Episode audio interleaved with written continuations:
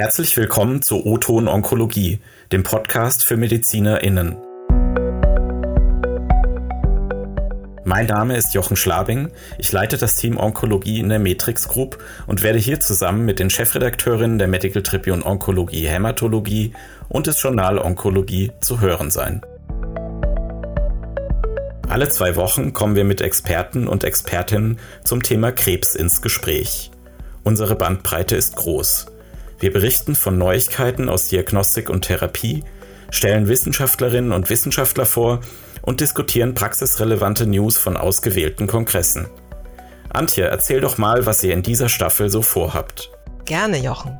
Mein Name ist Antje Blum, ich bin die Chefredakteurin des Journal Onkologie.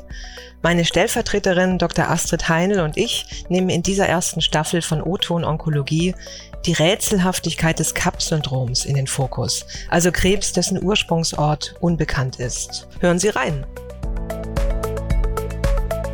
Astrid, was für Themen haben wir noch geplant? Sehr viele, Antje. Unter anderem möchten wir einige Themen aus dem Bereich der Supportivmedizin klären. Ein Beispiel dafür ist die Fatigue, eine der häufigsten Begleiterscheinungen einer Krebserkrankung.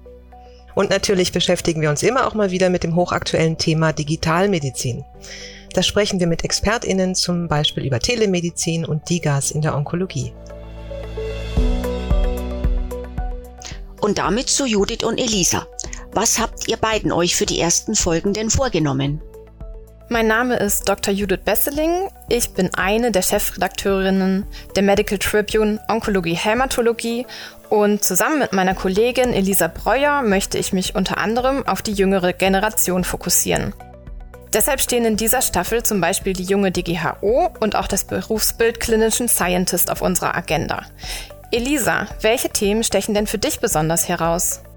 Ich persönlich freue mich besonders auf die Kongresse, Judith, zum Beispiel den DGIM oder den ASCO. Zudem bin ich generell gespannt auf das Medium Podcast. Für uns alle fünf wird dies ja eine neue Erfahrung sein. Und ich denke insbesondere deshalb sind wir für Feedback und Anregung von den Zuhörenden dankbar. Den Podcast O-Ton Onkologie gibt es alle 14 Tage mittwochs auf den gängigen Podcast-Plattformen. Abonnieren Sie uns und machen Sie auch gerne Themenvorschläge.